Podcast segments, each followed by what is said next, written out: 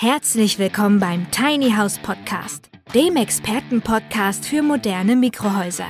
Von und mit Peter L. Pedersen. Wir bringen Ihnen die Vorteile von Minihäusern näher und sprechen mit Fachleuten aller Sparten. Und wir erklären Ihnen, welche baulichen, technischen und rechtlichen Voraussetzungen zu erfüllen sind, damit Ihr Traum vom Tiny House in Erfüllung gehen kann.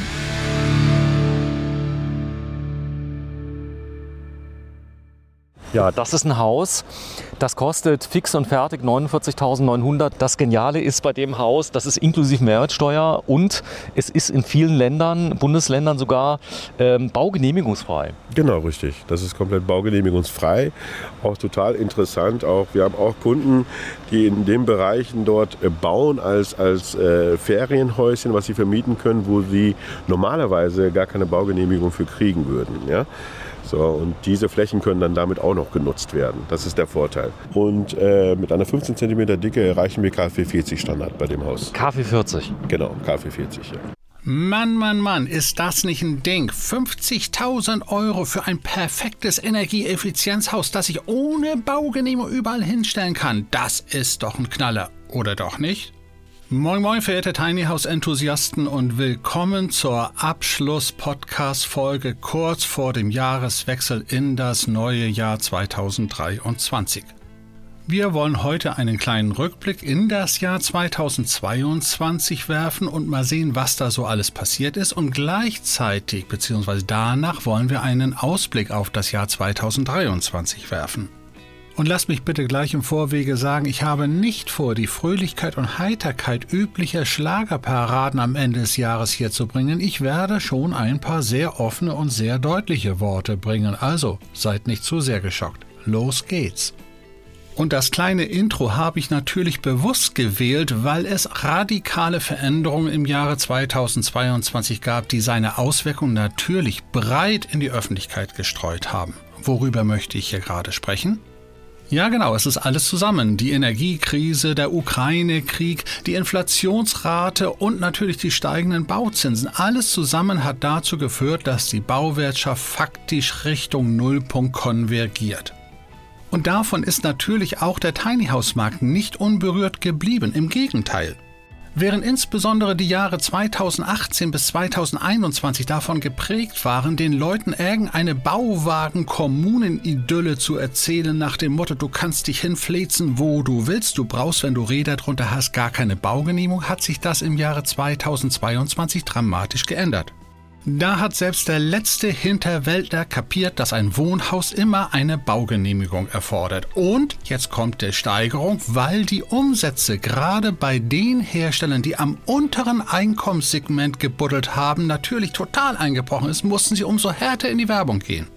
Jetzt reicht es nicht mehr darüber zu reden, du kannst das hinstellen, wo du willst. Nein, jetzt kommt die Energieeffizienz hinzu und natürlich der super billige Preis. Das ist eine Kombination, das macht jetzt auch den letzten wahnsinnig. Die ernsthafte Frage, die man sich stellen muss, ist doch wirklich, sind solche Händler, die solche Falschbehauptungen herausbringen, einfach nur ahnungslos, ein wenig voll naiv oder vorsätzlich beratend korrupt?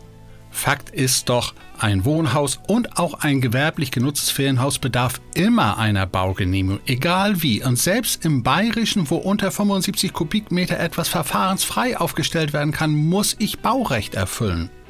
Aber lass uns ein wenig herunterfahren und den Kandidaten, den ich zu Anfang dieser Folge zitiert habe, noch einmal zu Wort kommen. Das ist zu köstlich. Hör zu. Ein bisschen erinnert es mich an ein, an ein Wohnmobil, also von der Technik, oder?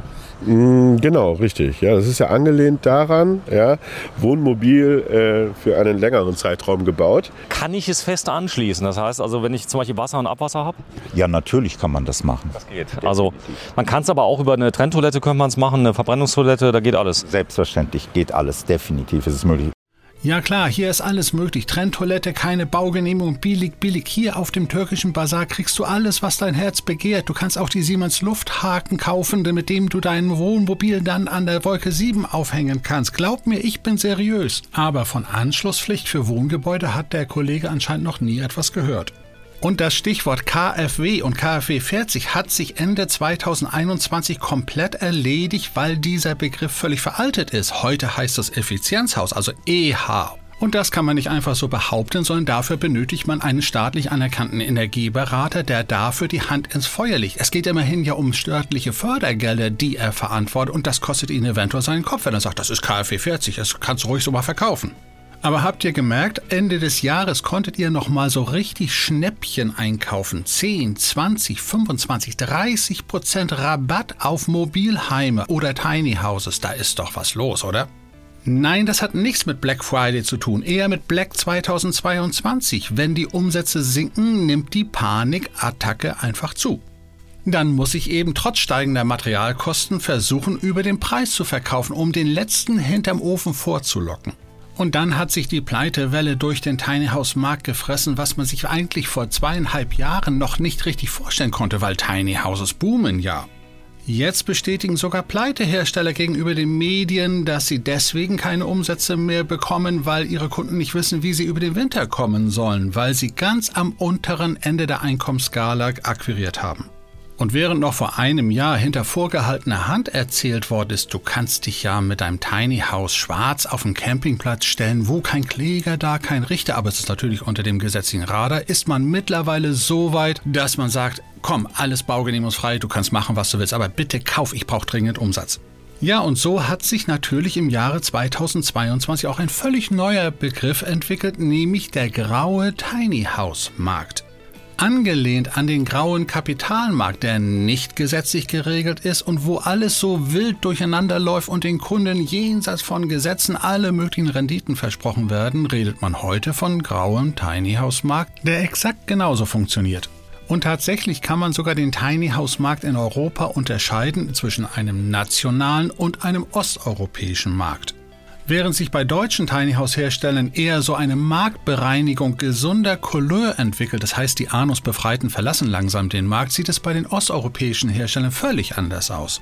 Die werben illegal mit Nettopreisen, was eigentlich für Privatkundenangebote verboten ist. Da muss ich mit Mehrwertsteuer ausweisen. Die werfen mit Dumpingpreisen um sich. Natürlich alles KfW, KfW, KfW, energieeffizient. Und natürlich kann ich es aufstellen, wo ich will. Ist alles legal. Natürlich. Ja, und damit ist tatsächlich im Jahre 2022 auch die Steigerung der Anfragen zu unserem Sachverständigen-Service massiv gestiegen. Die Anfragen in 2022 stiegen um sage und schreibe 400 Prozent gegenüber 2021.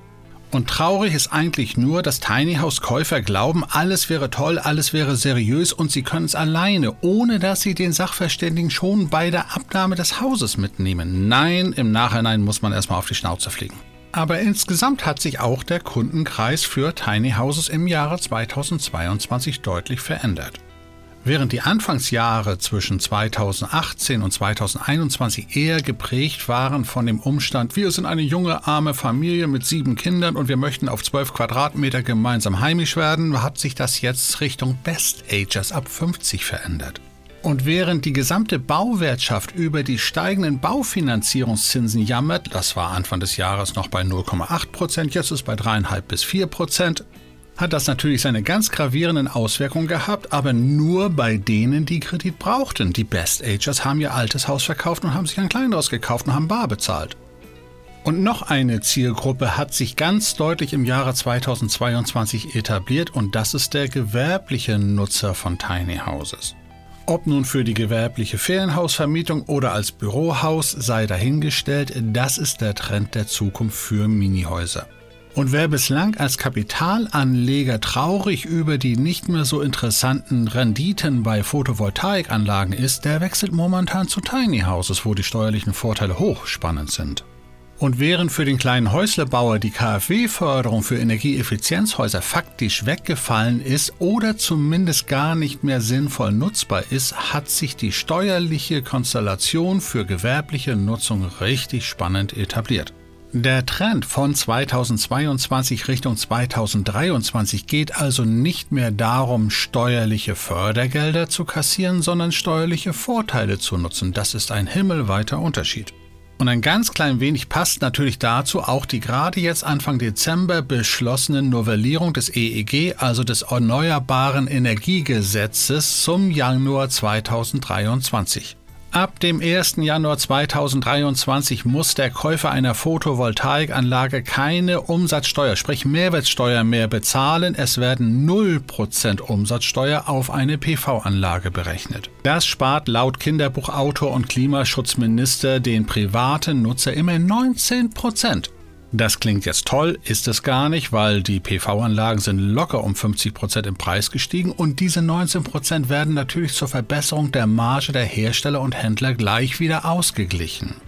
Das ist ja immer so, wenn der Staat und insbesondere die sozialistisch orientierten Politiker glauben, sie können die Marktmechanismen beeinflussen, indem sie versuchen, sie zu steuern. Das kennen wir ja schon aus DDR-Zeiten, da waren die Lebensmittelpreise künstlich niedrig gehalten und was haben die Leute gemacht? Sie haben billig im Konsum Eier gekauft und diese Eier dann im Konsum wieder teuer verkauft und das fing dann wieder von vorne an das Spielchen. Und nichts anderes ist es, wenn die Politiker heute auf die Idee kommen, die Mehrwertsteuer einfach für Photovoltaikanlagen zu streichen.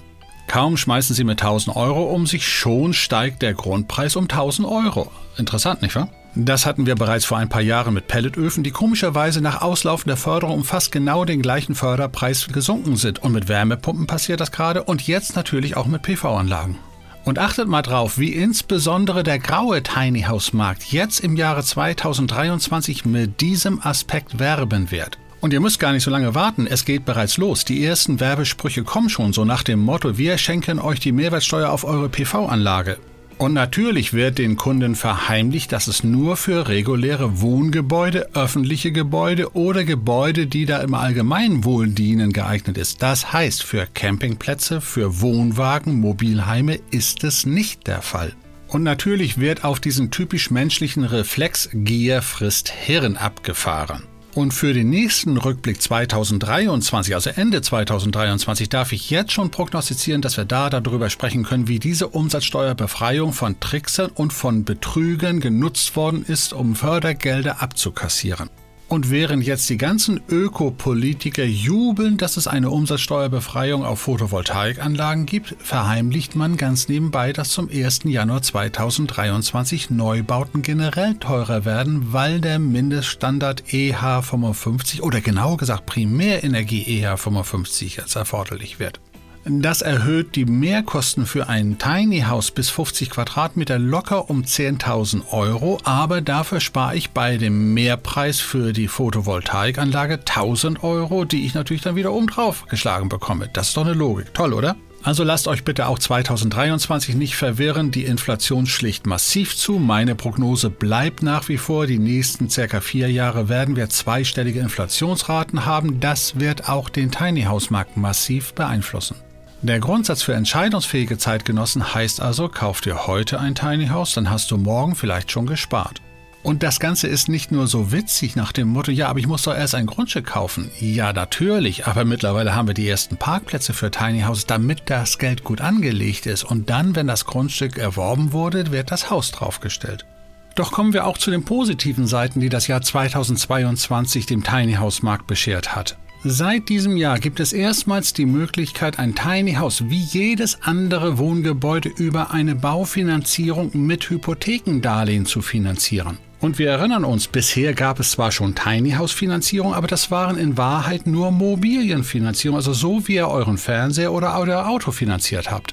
Wir haben ja bereits im Frühjahr diesen Jahres eine spezielle Folge mit dem Vorstandsvorsitzenden der PSD Bank aus Hannover, dem Thorsten Krieger, geführt und der hat uns genau erklärt, wo die Unterschiede sind und was der heute bieten kann. Ihr könnt also heute zur PSD Bank nach Hannover gehen und sagen, ich habe ein Baugrundstück, ich habe eine Baugenehmigung und ich habe ein ganz, ganz kleines Haus und dafür möchte ich eine Baufinanzierung haben. Und das nicht nur für das Haus als solches, sondern auch für das Baugrundstück und für alle Nebenkosten. Und genau da ist der Unterschied zu den bisherigen vermeintlich Tiny House Finanzierungen, die eben nur das Tiny House selbst finanzieren konnten. Doch damit nicht genug. Es geht auch um das Thema Versicherung und das hat das Jahr 2022 auch mit sich gebracht. Bislang war es nur möglich, ein kleines Haus über eine Campingversicherung abzusichern, so wie ein Wohnwagen oder ein simples Wochenendhäuschen. Das hat logischerweise nie so richtig gepasst und deswegen ist es besonders spannend jetzt seit Dezember 2022, dass einer der ganz, ganz großen, nämlich die Allianzversicherung, sagt, auch ein kleines Haus ist ein Wohngebäude und das wird wie jedes andere Wohngebäude gesichert. Das ist nicht nur wesentlich passgenauer für ein Haus, sondern obendrein auch noch von den Beiträgen her wesentlich günstiger. Beim Thema Gebäudeversicherung gilt übrigens der besondere Dank dem regionalen Servicepartner von Rolling Tiny House, nämlich dem Volker Post aus Bergkamen, der seine persönlichen Verbindungen zur Allianz dabei genutzt hat, um dieses erstmals in Deutschland möglich zu machen. Aus Verbrauchersicht ist das insofern hochspannend, weil ihr ab sofort in der Lage seid, jeden Hersteller und jeden Händler zu fragen, ob er aus dem grauen Tiny House Markt oder aus dem weißen gesetzlich geregelten Markt kommt. Ihr müsst einfach nur fragen, ist es baugenehmigungsfähig? Da kann er vielleicht noch drum reden. Aber gibt es eine Baufinanzierung und gibt es eine Gebäudeversicherung? Und da scheiden sich die Geister. Ja, und damit kämen wir zum Ausblick 2023 in Richtung Grundstücke. Die Nachfrage nach Baugrundstücken hat sich sowieso im Jahre 2022 schon etwas sortiert oder höflich ausgedrückt, das Angebot ist geblieben, aber die Nachfrage ist gesunken. Die Grundstückspreise sind zum Teil regional betrachtet bis zu 10% gesunken, aber es ist noch gar nicht so der richtige Preissturz dabei gewesen. Das wird es auch nicht geben, weil Grund und Boden immer noch mit die sicherste Möglichkeit ist, der Inflation entgegenzuwirken und das Geld zu sichern. Spannender wird es allerdings bei der Suche und bei der Findung von Grundstücken, weil ab Januar der Bundesverband Mikrohaus, ihr habt das in meiner letzten Folge Nummer 43 vielleicht schon gehört, jetzt anfängt Immobilienmakler auszubilden und zu prüfen, wie denn Grundstücke jetzt geeignet sein können für Tiny Houses. Das heißt, das Jahr 2023 wird auch davon geprägt sein, dass interessantere Grundstücke zur Verfügung stehen. Der graue Tiny House Markt, die Untergrundecke Richtung Campingplätze und Wochenendhaussiedlungen wird natürlich nicht abnehmen, aber der seriöse Markt wird auf alle Fälle ausgebaut werden. Tiny House interessierte Grundstückssucher können sich dann also ab Anfang nächsten Jahres, also 2023, an den Bundesverband Mikrohaus wenden und der vermittelt dann die Kooperation zu Immobilienmaklern, die sich bereits als Tiny House Profis qualifiziert haben. Und gleichzeitig weisen immer mehr Kommunen neue Flächen für Baugrundstücke mit Tiny Houses aus. Die niedersächsische Residenzstadt Celle startete im Sommer 2022 mit einem eigenen Bebauungsplan für 18 Mini-Grundstücke für insgesamt 18 Minihäuser. Kaum eine Woche vergeht, in der nicht mindestens ein oder zwei Kommunen Beschlüsse fassen, dass sie auch etwas in Richtung Tiny Houses machen wollen. Aber auch hier wird der Tiny House Interessent zukünftig nicht umhin kommen, zwischen weißem, seriösen, gesetzlich orientierten und grauen, ungeregelten Tiny House Markt zu differenzieren. Lest also dieser Artikel sehr, sehr genau, was da drin steht. Steht da Wochenendhaussiedlung, steht da Campingplatz, steht da Ferienhaussiedlung oder steht da Wohnsiedlung. Und das wird meistens übersehen. Und gerade vor Weihnachten hat zum Beispiel die Stadt Trier beschlossen, dass sie mehr für Tiny Houses tun will. Ja, sie möchte gern was tun, Flächen hat sie aber auch nicht. Trotzdem wird zumindest der Beschluss schon mal in der Öffentlichkeit hochgejubelt. Alles toll, alles bunt, alles Quatsch. Da ist nichts und da kommt nichts. Investoren, die eine Siedlung projektieren möchten, die brauchen auch so einen Beschluss nicht, die fangen einfach an. Doch verweilen wir noch ein klein wenig beim grauen Tiny House Markt. 2022 war auch davon geprägt, dass immer mehr Menschen versuchten, irgendwie auf Campingplätzen unterzukommen, weil ihnen die Mieten und die Nebenkosten über den Kopf gewachsen sind. Noch im Dezember 2021 veröffentlichte ich einen Artikel unter der Überschrift Wie grüne Umweltpolitik Campingplatz-Slums verursacht. Und seinerzeit sprach ich bereits von ca. 300.000 Menschen, die unter dem gesetzlichen Radar in Deutschland teilweise unter Armutsverhältnissen auf Campingplätzen vegetieren. Diese Zahl dürfte sich mittlerweile komplett überholt haben. Fachleute sprechen bereits von einer halben Million Menschen. Und genau aus dieser Rille der Campingplätze kommt ja dieser Spruch von keine Baugenehmigung. Dort merkt man ja auch nicht, wenn KfW 40 nur ein hohler Spruch war, weil da wird es ja keine Fördergelder geben, weil es ja keine Baugenehmigung gibt. Ja, und apropos Baugenehmigung und Campingplatz, da hat doch glatt das Bundesland Nordrhein-Westfalen im Juli 2021 die Landesbauordnung geändert. Und da hat sie ganz klamm heimlich die sogenannte Verfahrensfreiheit für Wochenendhäuser ersatzlos gestrichen, ohne dass es irgendeinen Fussel von Übergangsmöglichkeiten gab. Ihr erinnert euch, Wochenendhäuschen sind die sogenannten Mobilheime, die bislang einfach wild auf Campingplätzen oder auf Wochenendplätzen aufgestellt worden sind. Und die Streichung von Verfahrensfreiheit heißt, für diese Häuser ist per sofort ausdrücklich eine Baugenehmigung erforderlich. Ja, und was hat das mit dem Jahr 2022 zu tun, wenn der Beschluss bereits im Jahre 2021 gefällt worden ist? Ganz einfach, der Bundesverband der deutschen Campingwirtschaft BVCD hat es erst ein Jahr später, nämlich im Sommer 2022 bemerkt. Die haben völlig geschlafen. Nun ist aber Nordrhein-Westfalen zugleich das mit Abstand größte Bundesland, wenn es darum geht, dass Mobilheime zum Dauerwohnen unter dem gesetzlichen Radar genutzt werden. Und da die Bauaufsichtsämter auch in Nordrhein-Westfalen so langsam aber sicher ihre Corona-Vorschriften abgearbeitet haben und jetzt so langsam Ende 2022 in die Wallung gekommen sind, haben sie natürlich jetzt erstmal die Campingplätze angeschrieben. Und die höfliche Aufgabe war, bitte holen Sie mal die Baugenehmigung für die Hütten nach, die gar nicht baugenehmigungsfähig sind. Also können wir schon einmal für das Jahr 2023 prognostizieren, dass die Presseveröffentlichungen in Richtung alle sind so gemein, warum müssen die jetzt den Campingplatz verlassen, zunehmen werden und ohne dass natürlich die Journalisten solide recherchieren, um zu sehen, was da wirklich los ist.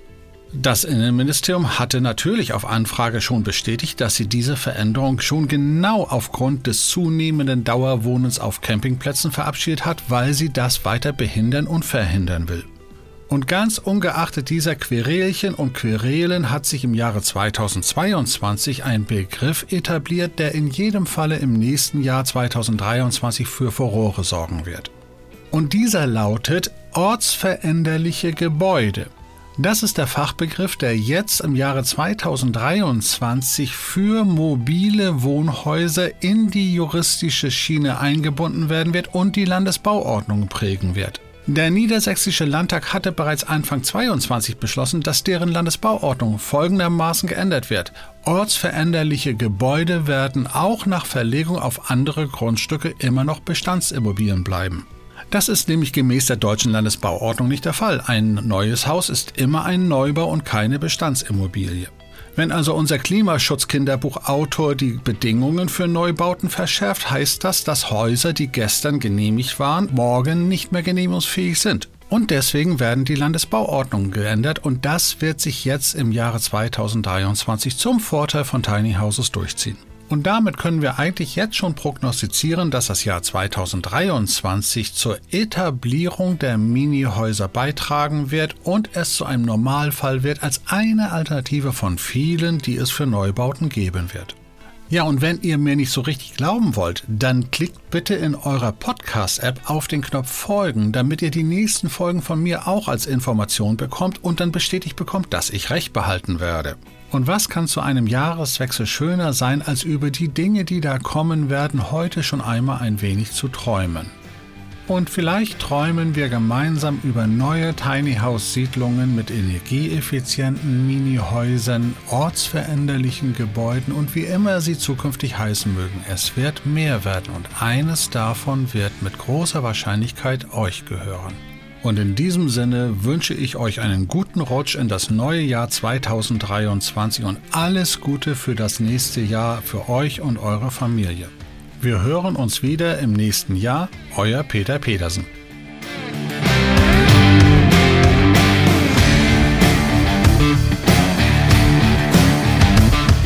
Der Tiny House Podcast ist eine Produktion der Berufsakademie Mecklenburg-Vorpommern in Zusammenarbeit mit der Rolling Tiny House GmbH. Wenn Sie mehr zu den Tiny Houses wissen möchten oder in einem Mini-Haus einmal Probe wohnen wollen, dann schauen Sie doch einfach auf www.rolling-tiny-house.de.